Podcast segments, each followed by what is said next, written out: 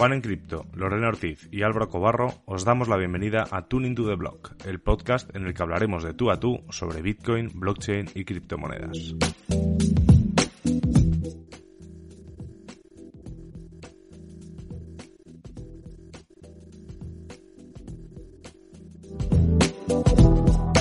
Además, semana a semana vamos a tener invitados especiales con los que podremos conversar, debatir y lo más importante, seguir aprendiendo de Bitcoin y los temas que levantan interés en la industria de las criptomonedas.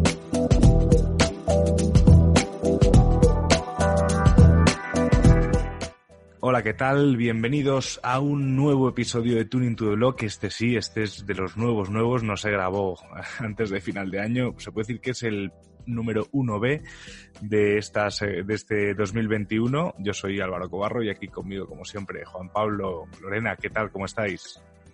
Hola, hola, Álvaro.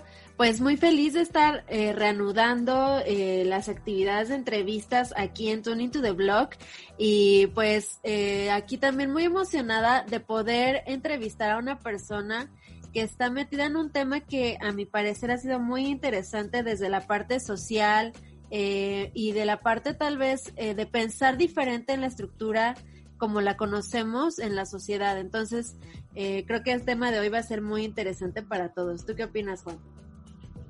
Completamente de acuerdo, feliz de estar aquí en este nuevo año que ya pinta muy interesante.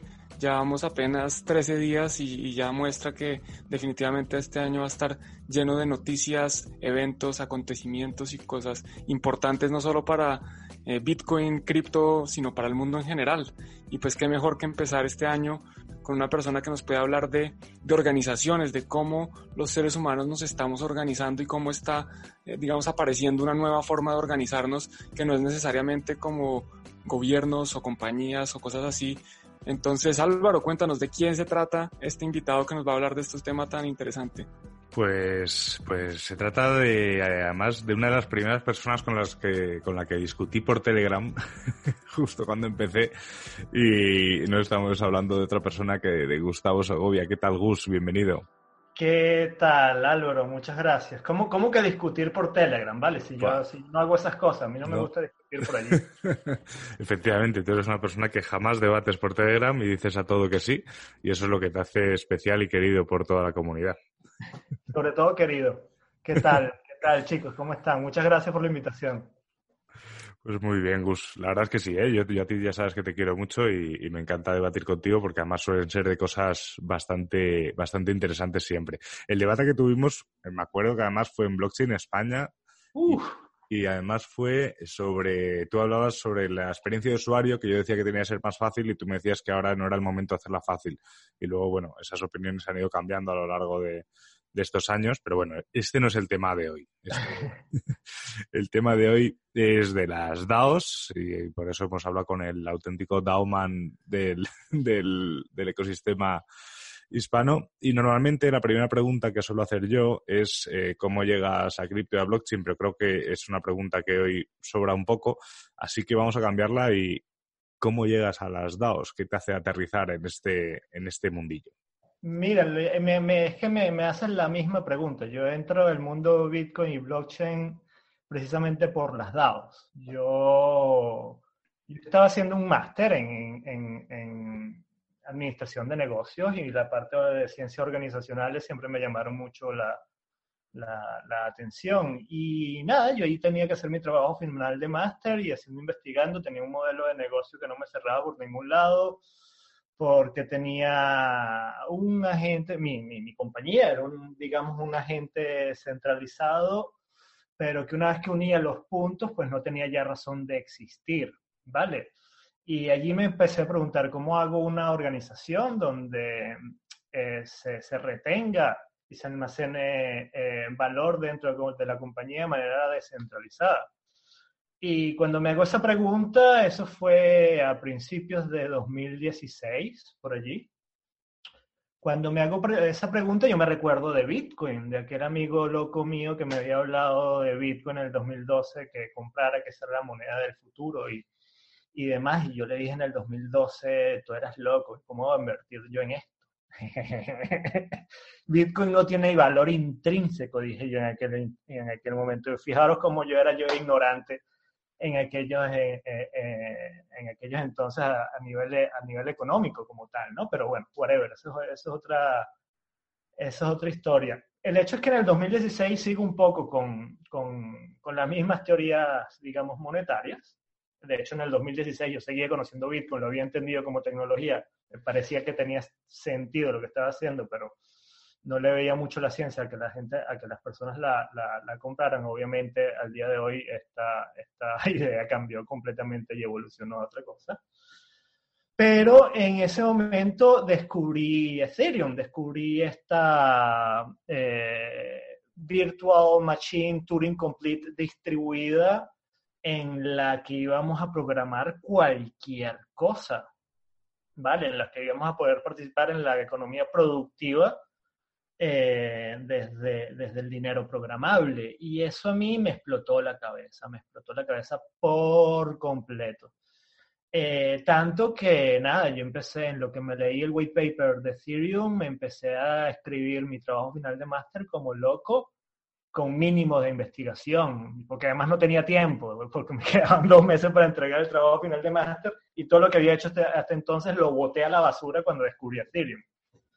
Y, nada, y yo sin saberlo, lo que diseño, lo que planteo, el concepto que, que, que, presento en mi trabajo final de máster, era precisamente una, una, organización autónoma descentralizada, que yo no lo llamo así, ni me recuerdo cómo la llamaba yo en aquel entonces, ¿no?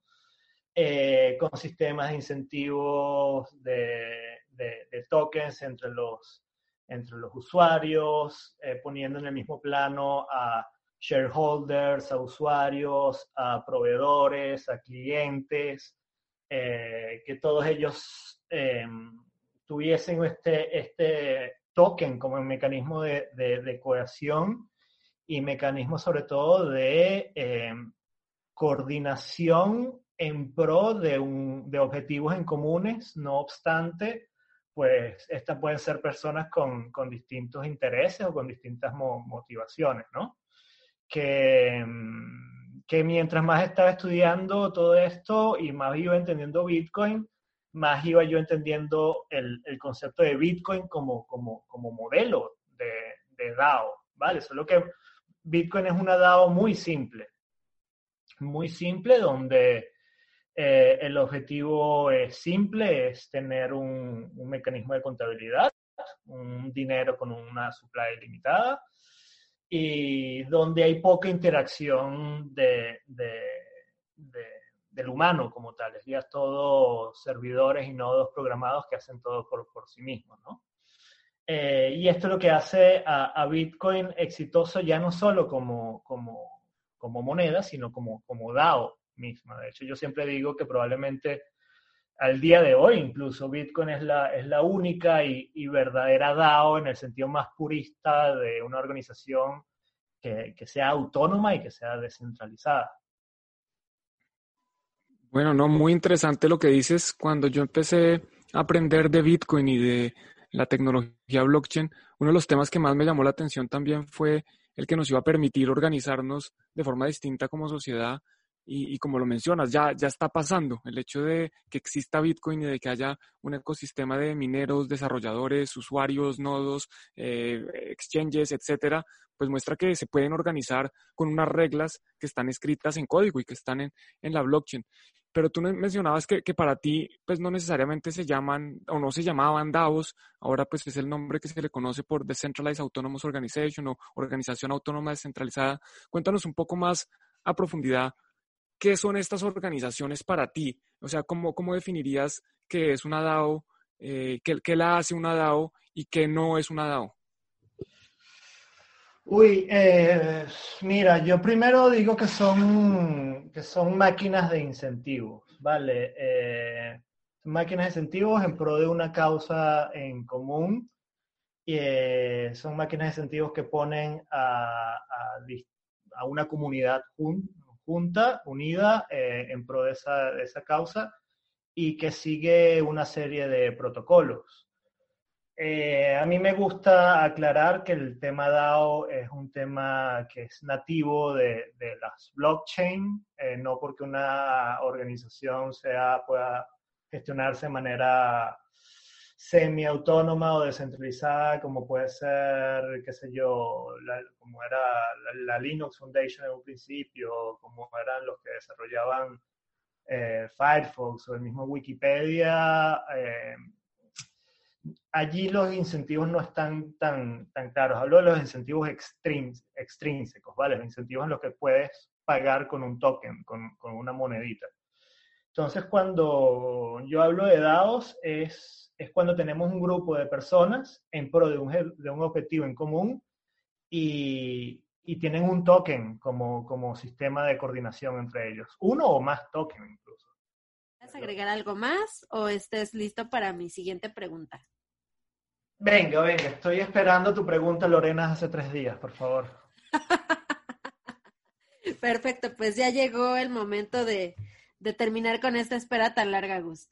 Pues mira, eh, honestamente a mí me pareció algo muy interesante cuando escuché la primera vez eh, la cuestión de las DAOs, porque justamente está rompiendo un, una, idea de organización que tenemos. Eh, muy, muy dentro de nosotros, muy internalizada, ¿no? Que es necesario un líder, que es necesario eh, alguien que lleve como la batuta en, en, cuestión de proyectos y que haya un liderazgo, ¿no? Entonces, eh, me parece que este tipo de organizaciones van a terminar con, con ese paradigma que llevamos cargando por cientos de años. Sin embargo, también eh, considero que podría resultar tal vez un poco difícil hacer esta transición. Y respecto a esto, te pregunto, ¿tú qué eh, amenazas o problemáticas consideras que existen en las DAOs o que podrían existir en las DAOs eh, que evitaran que funcionaran de manera óptima? Mira, eh, uy, genial, genial porque, porque me haces una pregunta en la que, en la que tú mismo me das la, los, los, hints, los chances para, para respondértela. Y, y hablo del liderazgo, ¿vale? Y es curioso que lo mencionas ahora porque es una de las cosas muy más recientes de, de, esta semana. Yo hablo de, de, el fallo de Aragón como, como DAO, ¿vale? Eh, para mí Aragón es una DAO fallida. No es una organización fallida, ojo, ojo con eso, ellos eh, pueden estar haciendo muy bien su trabajo, pero como organización autónoma y descentralizada está muy mal. ¿Por qué? Por un problema de liderazgo, por un problema de liderazgo, precisamente porque Aragón no supo tener un liderazgo descentralizado. No, no supieron darle, darle cabida, darle espacio a, nuevos líderes, a líderes que emerjan de la, de la, de la comunidad. Em, eso se trató en un principio, en, esta organización en, particular, pero los chicos se dieron cuenta que eh, la, descentralización como tal es, es ineficiente, es lenta, es costosa.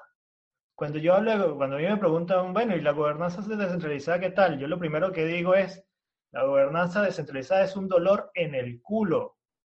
Es muy difícil gobernar. ¿Puedo decir culo por aquí? Sí, ¿verdad? Usted me dijeron que no estaba. Puedes decir lo que quieras, Gus.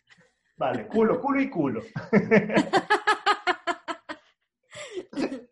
Em, y, claro, ellos se dieron cuenta que, era muy costoso, que estaban perdiendo mucho dinero porque habían, le habían dado cabida a, nuevas, a nuevos equipos desarrolladores, que ellos también buscaran eh, insertar su visión dentro de todo lo que era eh, plataformas para, para DAOs.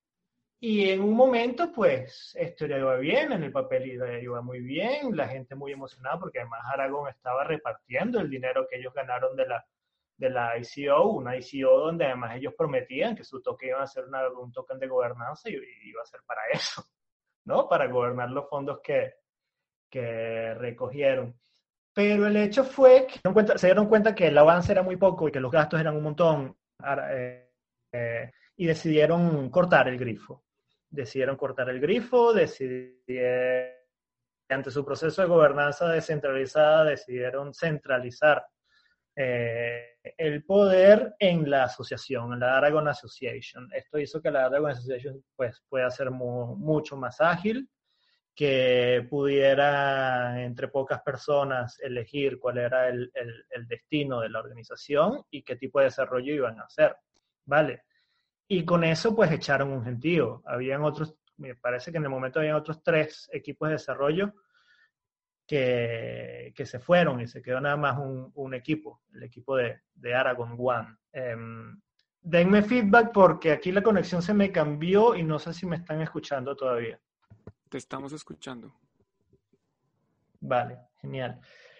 Y bueno, después si quieren hablamos un poquito de, lo que pasó en las últimas dos semanas, que eso ya es otra historia pero más que todo para cerrar el tema de la pregunta de Lore, el, el, yo no creo que las, las DAOs vienen a acabar con el liderazgo, ¿vale? Sino al contrario, las DAOs vienen a promover un nuevo tipo de, de liderazgo, un liderazgo descentralizado, un liderazgo donde sean muchas partes las que puedan hacer propuestas y llevar a cabo distintas acciones entre la organización. Aunque sean distintas, hace falta mucho el, el, pensamiento adversario entre las mismas organizaciones, porque siempre cuando hay esos retos de ideas y, de, advers, adversariedad, no sé cómo se dice, pues hay, mucho más margen de, mejora. Y, eso para mí es el principal reto, superar ese reto cultural, ¿vale? de, entender que aunque hayan personas que la piensen distinto a nosotros y que, haya, y que quieran hacer cosas distintas a las que nosotros proponemos, pues que estén los incentivos en la mesa para que en el largo plazo eh, se haga una cosa o la otra, una combinación de los dos, pues sea beneficioso para toda la organización y sus individuos. Y ya terminé mi, mi, mi pregunta, Lore. Mi respuesta. Muy bien, Gus. Yo creo que has dado también, o sea, el tema de Aragón, a mí personalmente em, me sorprendió también porque tampoco yo soy una persona, lo confieso a la audiencia, que, he seguido Aragón de, muy de cerca, pero sí que yo tenía más o menos ciertas eh, puntadas más o menos de lo que significaba Aragón, ¿no? Y el hecho de ver que, un CEO que ya, ya me chirreaba la palabra CEO cuando estaba hablando de DAOs, dimitía porque no estaba de acuerdo con una decisión que se tomó mientras él no estaba, me pareció que ahí ya no estaba hablando para nada de una DAO, sino de una empresa como podría ser Bitcoin, que yo pues no sé, que pues correcto. Entonces, eso eso me, me, llamó bastante la atención y en el fondo digo, o sea, refuerza un poco mi idea de que las DAOs no, no, no son a lo mejor para, para todo, ¿no? Que hay diferentes diferentes casos de, de, uso para una DAO o que a lo mejor yo aún tengo un prisma demasiado mm, antiguo, por así decirlo, como para, para poder entenderlo. Pero sí que me parece muy interesante todo lo que estás comentando del liderazgo, porque creo que eh, el liderazgo es algo que está muy, muy dentro ¿no? de, de, del ser humano. Como que y encima, si estamos hablando de sistemas democráticos, eh, ya desde pequeños aprendemos que, que, tenemos que elegir a alguien para que nos lidere. Entonces, eh, claro, cuando hablamos de empresas, el liderazgo es algo como muy importante. Pero yo creo, Gus, y no sé si estarás de acuerdo conmigo y, y por ahí va un poco la, la pregunta, ¿no crees que las empresas, y por ejemplo, creo que he hablado alguna vez de esto contigo, sobre Bitcoin incluso, eh, pueden empezar a aplicar formatos de DAOs en algunos aspectos, a lo mejor no a nivel general, pero, pero sí que para, para algún tipo de, de, acción. O yo, por ejemplo, en Bitcoin se, se, me ocurrió, creo que hablando contigo alguna vez, de generar una especie de DAO para temas de, publicación de contenidos, ¿no? E incluso remuneración de los propios, de, del propio contenido publicado en, modo de artículo. No sé si, si crees que a lo mejor ese sería un paso un poco más razonable en lugar de intentar daoi, daoizar todo. Mira, eh, te, te, perdí 30 segundos porque se me cayó la conexión, pero escuché nada más la última parte. Y te digo un no. Yo creo que hay que daoizar absolutamente todo. todo, todo. Decentralize all the fucking things. ¿Vale? Eh, ¿Qué pasa? No estamos listos. No estamos listos. Es un, es un camino largo, es un camino arduo, es un camino duro, un camino muy difícil, es costoso. Nos queda por descubrir un montón de cosas, nos queda por aprender un montón más. No estamos listos, ¿vale? Pero, pero es un camino que promete, por un lado, más justicia social, ¿vale? Eh, eh, promete incluso más eficacias y eficiencias al momento de, desarrollar un producto o un servicio, porque hablamos de mecanismos donde eh, tus, tus clientes van a ser shareholders de tu propia empresa, tus proveedores van a ser shareholders de, tu propia empresa. Entonces hay más exigencia para que las cosas se hagan, se hagan bien. Eh, por el otro lado, eh, también promete una mejor distribución de las, de las, de las riquezas, ¿vale? Eh, ya no solo de justicia social, sino, o justicia de los productos, de, de funcionalidades, sino justicia de los, de los beneficios. ¿Cómo sabemos Facebook cómo está tratando nuestros datos? ¿Cómo se está lucrando de nosotros y nosotros ni, siquiera saberlo? que no le están haciendo, que no están haciendo uso de su posición monopolística para quitarle más dinero a lo que, a lo que les cobran sus clientes, que, qué sé yo, ¿vale? Y, y, el mundo efectivamente debe, debe, eh, debería ir para eso. No sé si en los próximos 10 años o en los próximos 100, no tengo la menor idea. Pero, pero sí, descentralizado es más, es más, la, los sistemas descentralizados son más fuertes por, por, naturaleza y más, más resistentes. Y más sostenibles, por ende. Bueno, pues muy interesante esa posición de daoizar o daoizar todo. Eh, mencionabas previamente que, que, las DAOs pues tienen unas complejidades, ¿no? Y por ejemplo son más costosas, son más ineficientes, son más demoradas para la toma de decisiones. Yo creo que definitivamente las DAOs llegan con un nuevo paradigma que nos permiten de nuevo organizarnos de forma distinta como sociedad, pero yo no creo que los gobiernos vayan a desaparecer o por lo menos en el mediano plazo, ni, ni las compañías, ni las instituciones, etcétera. Yo creo que simplemente van a convivir. Eh, por qué crees que todo se va a daoizar cuando en realidad pues no es la mejor, no es la mejor estructura para todo. Sabemos que hay momentos en que hay que tomar decisiones rápidas, eh, hay momentos en donde si yo soy el dueño de una compañía, yo quiero ser el dueño y yo quiero tomar las decisiones y si a alguien no le gusta, pues de malas. ¿Por qué todo lo vamos a daoizar? Porque, porque va a ser una ventaja competitiva tremenda. Va a ser una ventaja competitiva tremenda, porque eh, en el momento en que tú tengas un Facebook centralizado y un Facebook descentralizado bien, bien, bien hecho, ¿vale? asumamos por un momento que en ese Facebook descentralizado no, no existen los costes de descentralización que tú estás, que tú estás mencionando, ¿vale? Eh, la descentralización es una ventaja competitiva clara y dura, porque le ofreces más a tus clientes, sencillamente por eso. Eh, y, las grandes compañías esto lo saben. Facebook esto lo sabe. Facebook lo sabe que va a llegar un punto en que van a tener que daoizarse.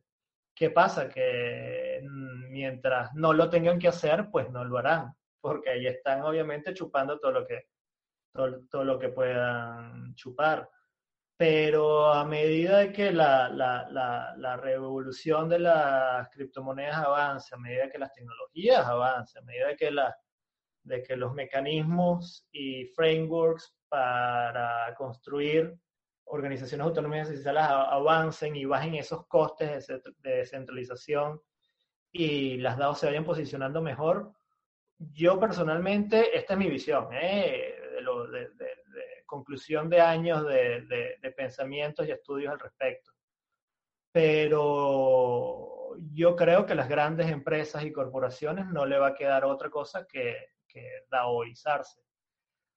Hablar de gobiernos, pues es otra cuestión, es otra cuestión. Ahí, no me quiero aventurar mucho porque esto daría lugar a otra hora y media de, de, de podcast acá y de repente mejor otro día. Pero mm, es eso. La descentralización va a ser una gran ventaja competitiva de las empresas del futuro.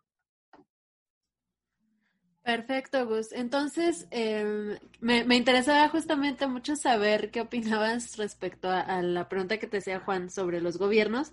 Eh, sin embargo, veo que justamente tu visión de aplicación ha dado, por lo menos a corto o mediano plazo, pues es eh, para empresas principalmente, ¿cierto? Sí. Bueno, para okay. empresas, para asociaciones, para organizaciones culturales, para startups, para movimientos, para todo. Eh, y esa es la idea. La idea es que eh, podamos crear nuevos sistemas socioeconómicos. De, de, hecho, ni siquiera una empresa. O de, ah. podría ser una moneda social y que una moneda social se gestione como una DAO. Claro. Eh, cosas del estilo. Y, le, y la gracia es eso. La gracia es que podamos construir nuevos mecanismos donde la gente va a poder gobernarse a sí mismo. La gente va a, va a tener eh, arte y parte en decidir dónde se construyen los hospitales, en decidir eh, cuáles son los profesores de las escuelas de tus niños, o, o qué sé yo, en decidir quién limpia la basura en el, en el, en el vecindario las DAOs reviven un concepto que va más allá de lo público y lo privado a o el concepto del procomún, ¿vale? El, el famoso commons en inglés, ¿ok? okay. Estamos hablando de eh, activos o recursos que, que, son gestionados no de manera privada o no de manera pública por un gobierno, sino de manera eh, eh, eh en pro de un, de un, común, de manera comunal. De, no me gusta usar la palabra comunal porque eso tiene tilde de comunismo. Pero, pero vamos hacia allá, vamos hacia, hacia la organización del procomún como, como, como nueva manera de coordinación e, económica e incluso política. Y, y desde ese punto de vista, pues los gobiernos están de más. Los gobiernos como los conocemos estarán de más, ¿vale? Totalmente. Y, y, uh -huh, y, bueno, y estando de más, ahí veremos qué pasa. Los gobiernos es otro tema, porque un, un, un gobierno, un Estado, un Estado lo que es es eh, una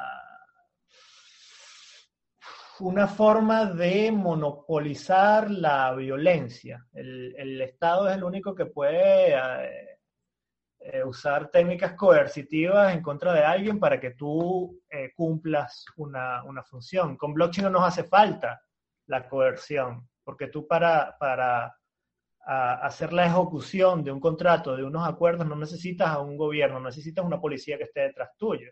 Tienes los smart contracts que te van a decir, mira, estas fueron las reglas y así se ejecuta este contrato y así esta persona se lleva X o así esta persona no se lleva nada o se le quita. Eh, los gobiernos están de más, eh, pero bueno, ellos en su, en su querer sobrevivir, pues nos van a hacer creer todo lo contrario. Eso claro, es. sí. Por... Ay, perdón. Es que, no, eh, bueno, me sí, faltaba no. mi pregunta, mi pregunta, pregunta. Ah, perdona, Lore, perdona. dale, dale. Ok, este, y bueno, a, a, lo que iba era lo siguiente, y qué bueno que abordaste justamente eh, la cuestión de la, de la sociedad, de la persona común viviendo eh, en una organización eh, descentralizada, ya que bueno, como eh, la mayoría sabemos, espero que los que estén escuchando esto saben, eh, las DAOs justamente se rigen a través de smart contracts que están en código. Entonces, para poder estar uno eh, seguro de lo que está sucediendo en este smart contract, pues lo tiene que auditar, ¿no? Y para poder realizar esta eh, auditoría, debes saber programar. Entonces, yo aquí te preguntaría, eh, ¿cómo crees que, que será justamente en un futuro, tal vez para las personas comunes, el, poder vivir así, eh, confiando justamente en, el código que no pueden eh, estudiar, no pueden eh, desmenuzar, por así decirlo, para estar seguros de lo que está pasando.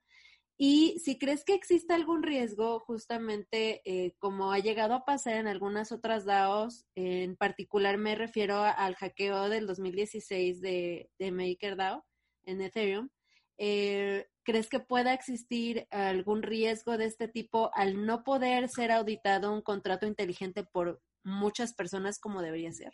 Mm, vale, dos cositas. Lo del 2016 fue el, el hack fue a de DAO, ¿vale? Solo eso, esa pequeña corrección. Ah, perdón, perdón, sí.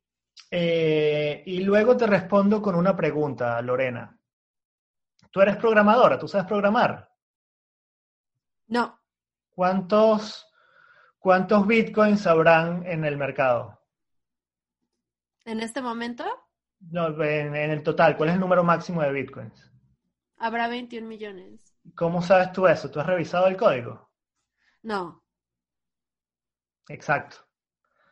Eh, cuando hablamos de vulnerabilidades de, o de ir a auditar el código de una DAO o de un protocolo o lo que sea, eh, para nosotros, quienes no quienes no sabemos programar, quienes no sabemos leer un código, no tenemos, tenemos dos opciones. Opción A, aprendes a programar, aprendas a auditar, te cueste lo que te cueste, si quieres estar completamente seguro y si eres un, un fan dogmático del don't trust, verify, ¿vale? Y la opción B es, mira, habla con un desarrollador que lo, que lo haya visto, le preguntas, mira, ¿cuánto, ¿cuántos bitcoins habrán en un futuro? ¿Cuánto es el número máximo de bitcoins? 21 millones. ¿Por qué? No, porque yo vi el código y está allí. Vale. Claro, cuando eso te lo dice una persona, tú dices, ah, bueno, puede ser, pero cuando te lo dicen miles y todo el mercado te dice lo mismo, pues ya ahí tú sí tienes esa, esa seguridad de que Bitcoin funciona o de que esa DAO funciona, ¿vale? Obviamente siempre habrán riesgos, sobre todo si, si, eh, y, el riesgo que pasó en, en 2016 con, con The DAO, que hubo tanta emoción, el ecosistema llevaba más de dos años hablando de este tipo de organizaciones, por fin se juntan, por fin la hacen, eh, hacen el smart contract, eh, la gente lo ve, funciona ese smart contract. Bueno, sí, lo hicimos en esta red de pruebas y, y funciona, ah, todo bien, vale, todo bien, vamos a ponerlo en mainnet, boom, 150 millones Semanas después, pues alguien encontró una vulnerabilidad y, hasta luego. Pero esos son procesos de, aprendizaje, esos son procesos de aprendizaje y de hecho las cientos de propuestas de dados que tenemos hoy en día no hubiesen pasado sin, sin, sin esa catástrofe del 2016 que luego ocasionó el fork de, de, Ethereum.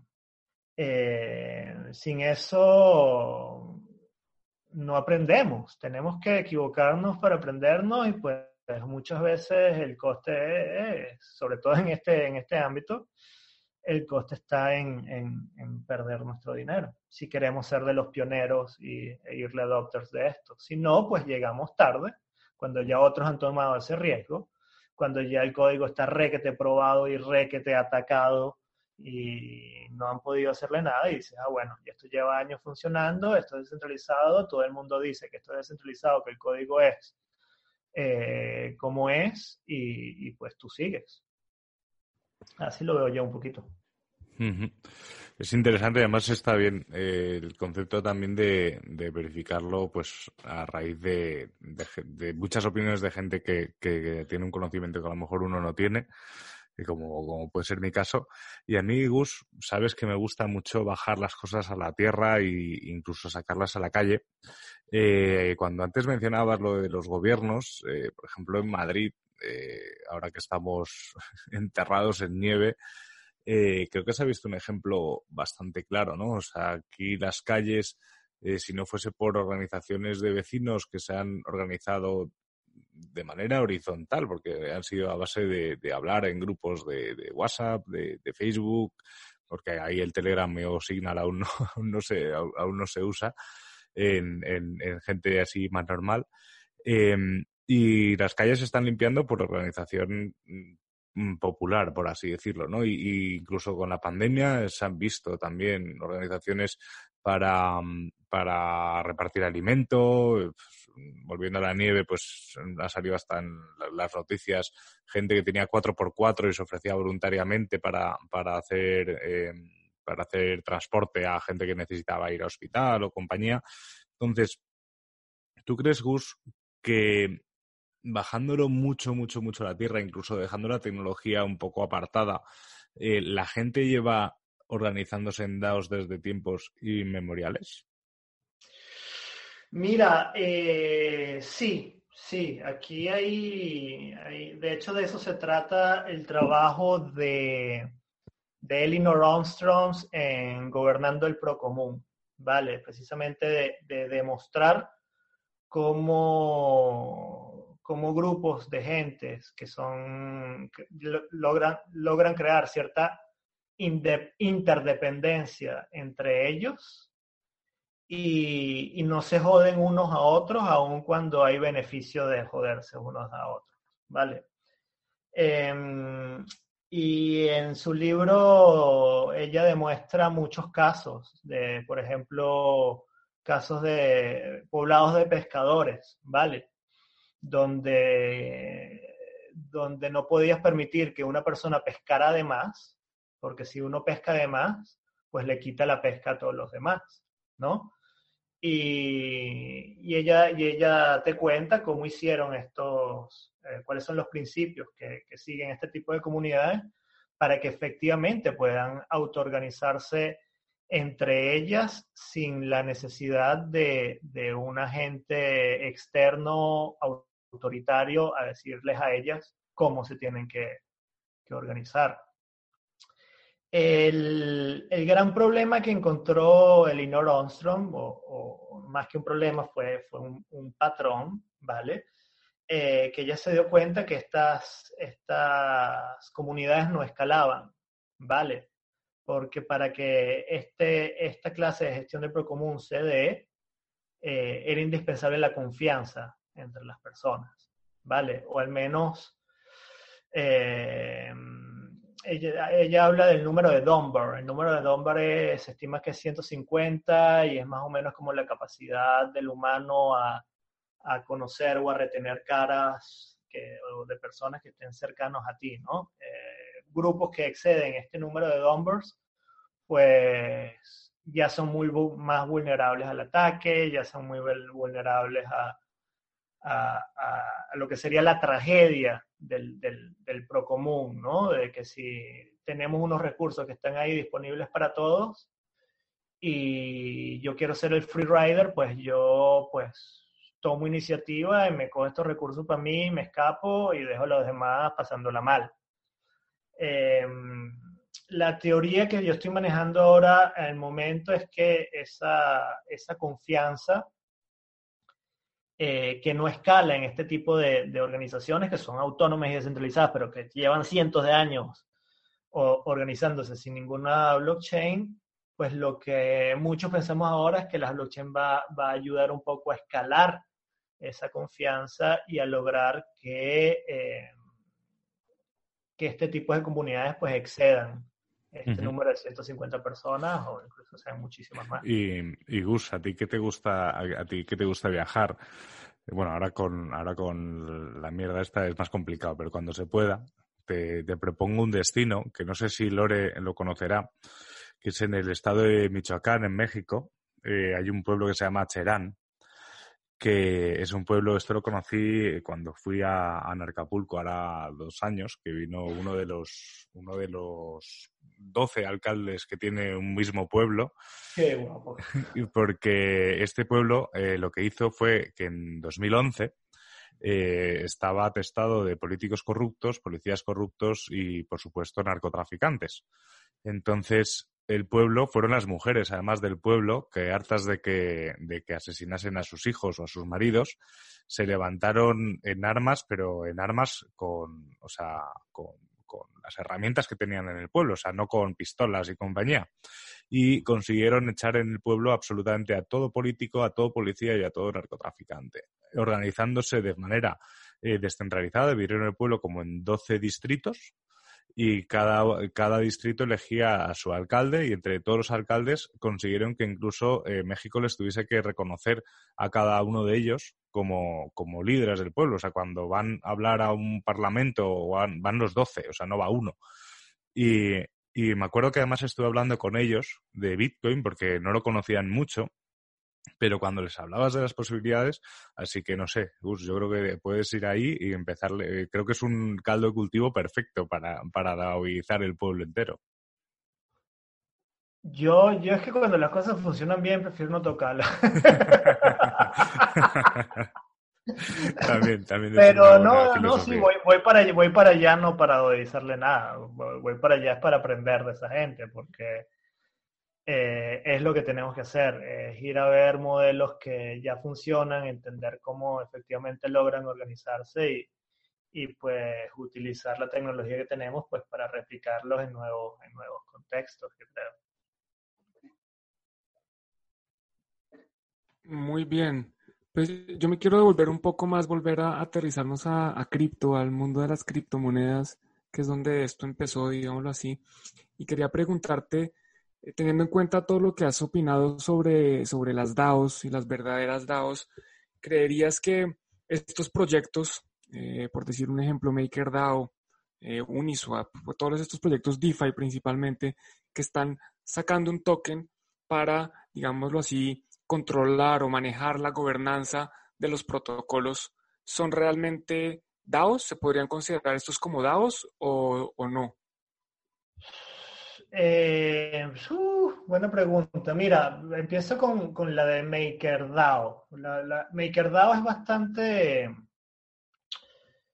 Eh, es, un, muy buen ejemplo que a mí me gusta usar para, para sobre todo para separar lo que, lo que es una, la, la, la gobernanza ejecutiva y una gobernanza estratégica. ¿Vale? Eh, cuando hablamos de votos, de poder de decisión o lo que sería en el caso de Bitcoin eh, un upgrade en el protocolo, ¿vale? En el caso de Bitcoin tú tienes la BIP, la Bitcoin Improvement, Improvement Proposal. Em, eh, y en el caso de MakerDAO y de, y de Uni, tú tienes por un lado el Maker y tienes por un lado el, el, el, el Uni como tal, ¿vale? Pero cuando hablamos de, una gobernanza operacional, una gobernanza ejecutiva, es decir, la toma de decisión operativa para que la DAO lleve a cabo sus tareas día a día, es, un poco distinto. En el caso de Bitcoin, eh, tenemos el Proof of Work. El Proof of Work en sí mismo es un mecanismo de gobernanza, o sea, es un mecanismo para que todo el mundo se ponga de acuerdo en cuáles son las transacciones válidas. Eso es gobernanza. En el caso de MakerDAO, la gobernanza descentralizada eh, eh, en, una organización como esa, que el objetivo es eh, tener políticas de emisión y de quema de una moneda estable, en el caso de MakerDAO es descentralizado, porque quien crea el DAI es la comunidad son los que vienen a, abrirse un vault de MakerDAO y tomar su propio riesgo con los propios intereses que ellos puedan, que ellos puedan tener allí, ¿vale? Entonces, a ese nivel, MakerDAO no solo es una DAO, pero yo creo que es una muy buena DAO. ¿Qué pasa luego? Que nada, que bueno, por un lado MakerDAO podrá tener sus problemitas técnicos, tienen alguna, algunos elementos del stack que siguen siendo centralizados. No sigo, últimamente no lo sigo mucho, no, me quiero mojar, no sé si los oráculos de MakerDAO son centralizados o no, o smart contract que cuyos, cuyas eh, firmas para poder cambiarlos la tienen uno, la tienen varios. Y esos son temas de gobernanza de la propia organización que según los fundadores, según los diseñadores de, estas organizaciones, yo creo que ellos son los, que, mejor conocen sus protocolos, sus comunidades, y ellos deberían ser los que mejor vengan a decir que, eh, tiene que ser descentralizado en este momento o, o que no. El caso de Uni, por el otro lado, es muy particular, porque ellos desde un principio que querían ser descentralizados y, y, resistentes a la, a la, censura. Pero Uniswap se dio cuenta en un principio de que ellos no, no necesitaban token para, para llevar a cabo su, su misión, que ellos podían hacer lo que tenían que hacer simplemente con un equipo de desarrollo mínimo, con, con mucho énfasis en construir códigos que sean infraestructuralmente descentralizados, para que no venga nadie a, a, a censurarles y para que ese protocolo pueda eh, estar disponible todo el tiempo. Eh, Uniswap saca su, saca su token más como una estrategia de defenderse un ataque que había, esta es mi opinión, ¿vale? Eh, que había venido recibiendo de SushiSwap, porque ellos le, ellos le, le forquean el código, ponen lo mismo y además le ponen un incentivo extra que le decimos, mira, te vamos a dar este, este token. Ya Compound había demostrado que los tokens de gobernanza valían algo, que el, que el mercado los demanda, los, los tokens de gobernanza. Y, y, pues Sushi hace eso y ya Uniswap, que seguramente ya venía eh, retrasando su estrategia de descentralización de la gobernanza estratégica con su token y demás, me dijo, oye, ya es el momento de sacar, de sacar este token y, y vamos a tirar para adelante. Al final, ¿qué pasa? Al final, yo no, yo no creo mucho que el usuario del día a día, yo, yo que soy usuario de Uniswap, que soy, que también soy liquidity provider y tal, y que me gusten las DAOs, y que me guste la política y las, las tomas de decisiones y todo eso, yo no me meto en, en, en, la gobernanza de Uni porque yo puedo tener mis 400 unis que recibí yo del airdrop, pero vamos, pero es que hay gente que al, día de hoy tiene, tiene millones de unis, ¿vale? ¿Por qué tiene millones de unis? Bueno, porque son compañías con sus intereses en gobernar un protocolo como Uniswap, porque, porque bien pueden ser dueños, qué sé yo, o de Binance. Yo estoy seguro que Binance tiene un montón de, de unis ahí y participan en, en la gobernanza o, Coinbase o el mismo MakerDAO, como la, la MakerDAO Foundation puede tenerlo. O sea, ya, ya se meten muchas organizaciones en el tema, en el tema, en el tema gobernanza, que bueno, ya ahí es pues cuestión de cada quien cómo, cómo va. Esto crea un nuevo gran problema, bueno, no es que lo crea, pero, pero lo, lo, trae a, a, a la vista en nuestra conversación, ¿vale? que sí es un grandísimo problema en, en la gobernanza descentralizada y al día de hoy. Y es que solo conocemos gobernanza descentralizada a través de la votación por un token. Esto no es democrático, esto no, no, no es eh, amigable respecto a la descentralización, sino todo lo contrario, porque en el momento en que las personas pueden comprar un token, si tú eres una persona que te, eh, con, con dinero en exceso, pues compras todos los tokens que puedas y con el 51% pues ya te haces con la, con la gobernanza estratégica del, protocolo. Esto es otro fallo, esta es otra herramienta que también hace según de, de, distintas medidas de, de, las distintas organizaciones, de distintas culturas y sus distintos propósitos, pues deben ir mejorando, ¿vale? Yo puedo, yo puedo entender que una organización como Compound eh, promueva una gobernanza plutocrática. plutocracia es el mecanismo de gobierno según el que tiene más dinero, es decir, el que tiene más tokens. ¿Por qué? Porque, bueno, ellos son un, mecanismo, un, protocolo de finanzas y, esto, y eso es puro skin in the game. Si tú quieres gobernar eso, pues entonces paga y demás.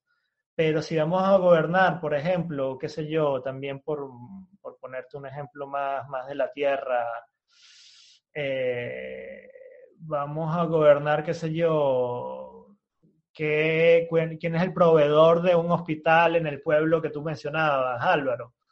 Pues mira, cuidado, porque aquí ya puede haber corrupción, porque el que tiene más dinero pues puede comprar más si fuese una gobernanza por tokens, qué sé yo y, y, allí le toca ya a cada organización pues buscar mejores eh, mecanismos de, de, elección colectiva que no sean, que no, que no beneficien al que tenga el dinero. O que se busquen por, por, por, sistemas democráticos, en el que un voto es igual a una persona y que cada persona no pueda tener más de un token. O votación, votación cuadrática, en el cual se le añade también cierto peso a, a los distintos tokens de votación que pueden tener una, una, persona, o futarquía, que ya hay, eh, Gnosis está jugando un montón con eso, la Gnosis DAO que, que acaba de sacar su, su propia DAO también, donde las decisiones se, se toman en base a, apuestas, ¿vale? Se lanza una propuesta y las personas dicen sí o no, en vez de las personas votar con, sus con, su, con su poder de votos con un token, pues ellos tienen que hacer un stake de, de, de sus tokens a favor de una u otra opción si la, si la opción gana, pues ellos se llevan parte de los que pusieron stake de los que pierden o viceversa. Y, y todavía queda mucha experimentación, hay muchísima teoría, hay eh, se llevan años desarrollando teoría al respecto. Y, y creo que los próximos años serán de, de, experimentación con estos tipos, con estos nuevos modelos de, de, de gobernanza y saber que no existe ni existirá un modelo de gobernanza perfecto, sino que el mejor modelo de gobernanza va a ser aquel que busca perfeccionarse a sí mismo a través del, a través del tiempo. Aunque nunca lo logre, pero, pero si se puede mejorar con cada iteración, pues va a ser un muy buen mecanismo. Muy padre este, esta última reflexión de tu parte, Gus. Me parece que toda esta charla ha sido sumamente ilustrativa. Y bueno, antes de, concluir todo, quisiera preguntarte cómo podrían eh, nuestros escuchas ponerse en contacto contigo, en qué redes sociales te encuentran, en qué proyectos estás ahorita participando para que justamente podamos aprender un poquito más de, de todo esto que nos platicas. Mira, sí, claro, por supuesto. Mis redes sociales eh, son, es arroba cepu85, S-E-P-U-85. Ahí me encuentran en Twitter, Instagram y Telegram. ¿En qué proyectos estoy trabajando hoy en día que tengan que ver con DAOs? Pues te menciono dos. El primero es uno que se llama DAO.education, DAO.education Aquí estoy con, trabajando con Santi Siri, el fundador de Democracy.earth, que es también una máquina en tema DAOs, él es miembro de Moloch DAO y ha estado en Ethereum desde sus inicios. Y otras personas muy buenas en el ecosistema y, estamos montando una universidad online, ¿vale? Aquí vamos a cubrir muchísimas cosas y desde cero hasta todo.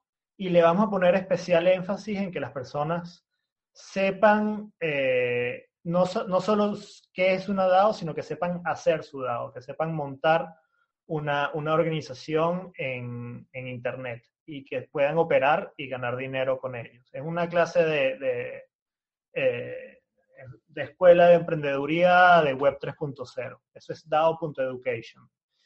Y, y también soy embajador de Colony, colony.io, eh, Colony es, un framework para DAOs. Ellos construyen nuevos tipos de DAOs, tal cual como lo hacía Aragon o como lo hace Aragon o DAO Stack.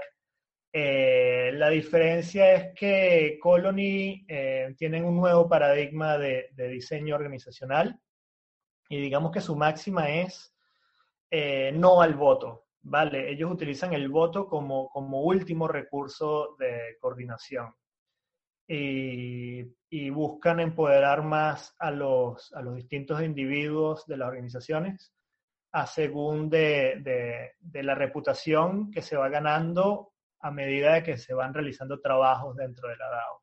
También tiene otros juegos de, de staking para, para hacer mociones y disputas de, decisiones que, que pueden ser conflictivas y demás y tienen, es guapísimo, es guapísimo. Tienen unos mecanismos de, de, incentivos y una cryptoeconomics muy bien pensada.